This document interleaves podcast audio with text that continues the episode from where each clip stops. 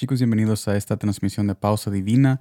Gracias por estar aquí en este lunes. Estaremos comenzando una nueva semana con la presencia de nuestro Padre Celestial. Yo sé que muchos de ustedes quisieran muchas cosas en sus corazones, que muchas peticiones que ustedes tienen para alcanzar esa promoción o ese trabajo o ese esposo o su esposo, pero ahorita vamos a hacer una pausa para reconocer al que nos va a dar todas esas cosas y aún más, que es la eternidad de su corazón. Y en este día estaremos viendo San Lucas capítulo 23, versículo 34, que me dice de esta manera.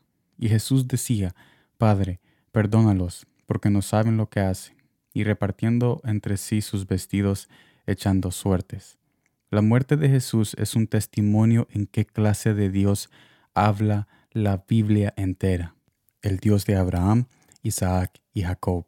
El Dios del Antiguo Testamento y el Nuevo Testamento es el mismo. En esta exclamación de Jesús en la cruz, nosotros podemos ver atrás de las palabras de Jesús una justicia santa y justificadora.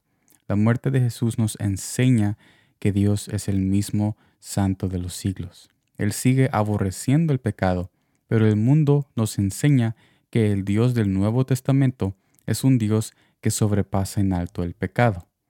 Dios nos invita a ver el peso de su santidad eterna en la muerte de su Hijo, porque es en la muerte de Jesús que vemos como Dios no quiso que la humanidad se perdiera, en la condenación venidera para todo aquel que todavía ande en caminos de pecado.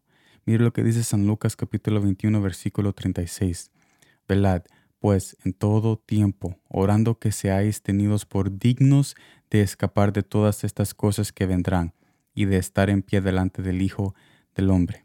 En otras palabras, Jesús nos está invitando a ver este planeta Tierra, toda la creación, nosotros, todo lo que nosotros vemos actualmente en este momento, que veamos este planeta Tierra como el corazón de Jesús, porque es por su gracia que todo sigue existiendo y que todo sigue siempre sostenido por su gran amor. Pero su ira, su ira, su enojo sobre aquellas personas que deciden no ver ese mensaje de amor a través de la creación, vemos que está todo resumido en el infierno. Y es tiempo de que nosotros no lleguemos a ese momento y darnos cuenta en la ira y no darnos cuenta en el amor que estamos viviendo día y noche que estamos ignorando. Cada vez que nos levantamos, cada vez que regresamos a las casas, cada vez que nosotros tenemos un momento para reconocer a Dios por nuestra conciencia que Él ha puesto en nosotros para que nosotros veamos a los cielos, para que nosotros veamos su palabra y reconozcamos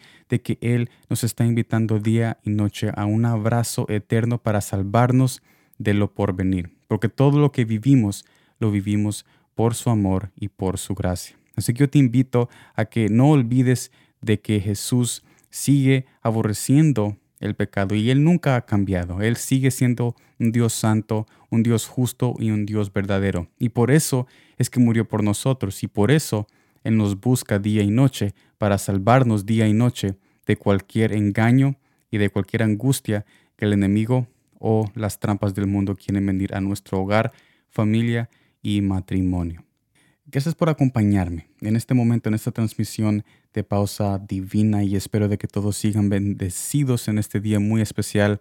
sé que quizás están muy cansados porque han regresado de las escuelas o del trabajo, pero ahorita que hemos leído esto y que hemos escuchado el corazón latir de nuestro Padre, estoy muy seguro de que cada persona que está escuchando este mensaje descansará tranquilamente como un niño en un regazo que está donde debe de estar cada uno de ustedes, que es en la presencia de nuestro Padre Celestial, porque es allí donde encontramos nuestro descanso eterno. Así que gracias por acompañarme y compartir este descanso espiritual en los brazos del Padre. Nos vemos en la próxima y como siempre, gracias por el tiempo.